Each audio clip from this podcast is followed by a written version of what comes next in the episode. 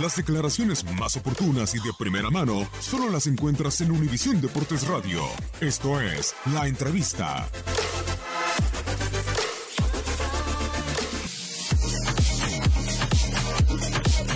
Es un gusto enorme para mí el estar hoy aquí, ante este gran reto. Hoy les cuento que Chivas fue el primer equipo que me dio la oportunidad de, de poder demostrarme a mí mismo que podía llegar a primera división. Muchos no lo recordarán, pero cuando estaba Oscar Ruggeri acá, me dio la oportunidad, yo estuve entrenando en primera división y jugando con la segunda. Eh, y sí, como mi nombre me fue puesto por un jugador de fútbol, eh, el equipo Chivas marcó mi niñez, porque tengo historias importantes.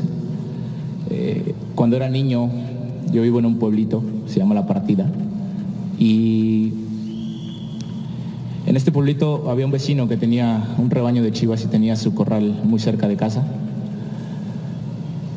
Al frente de esto había un terreno baldío que nosotros, mis hermanos y mis amigos, adaptamos para, para poder jugar ahí, para poder eh,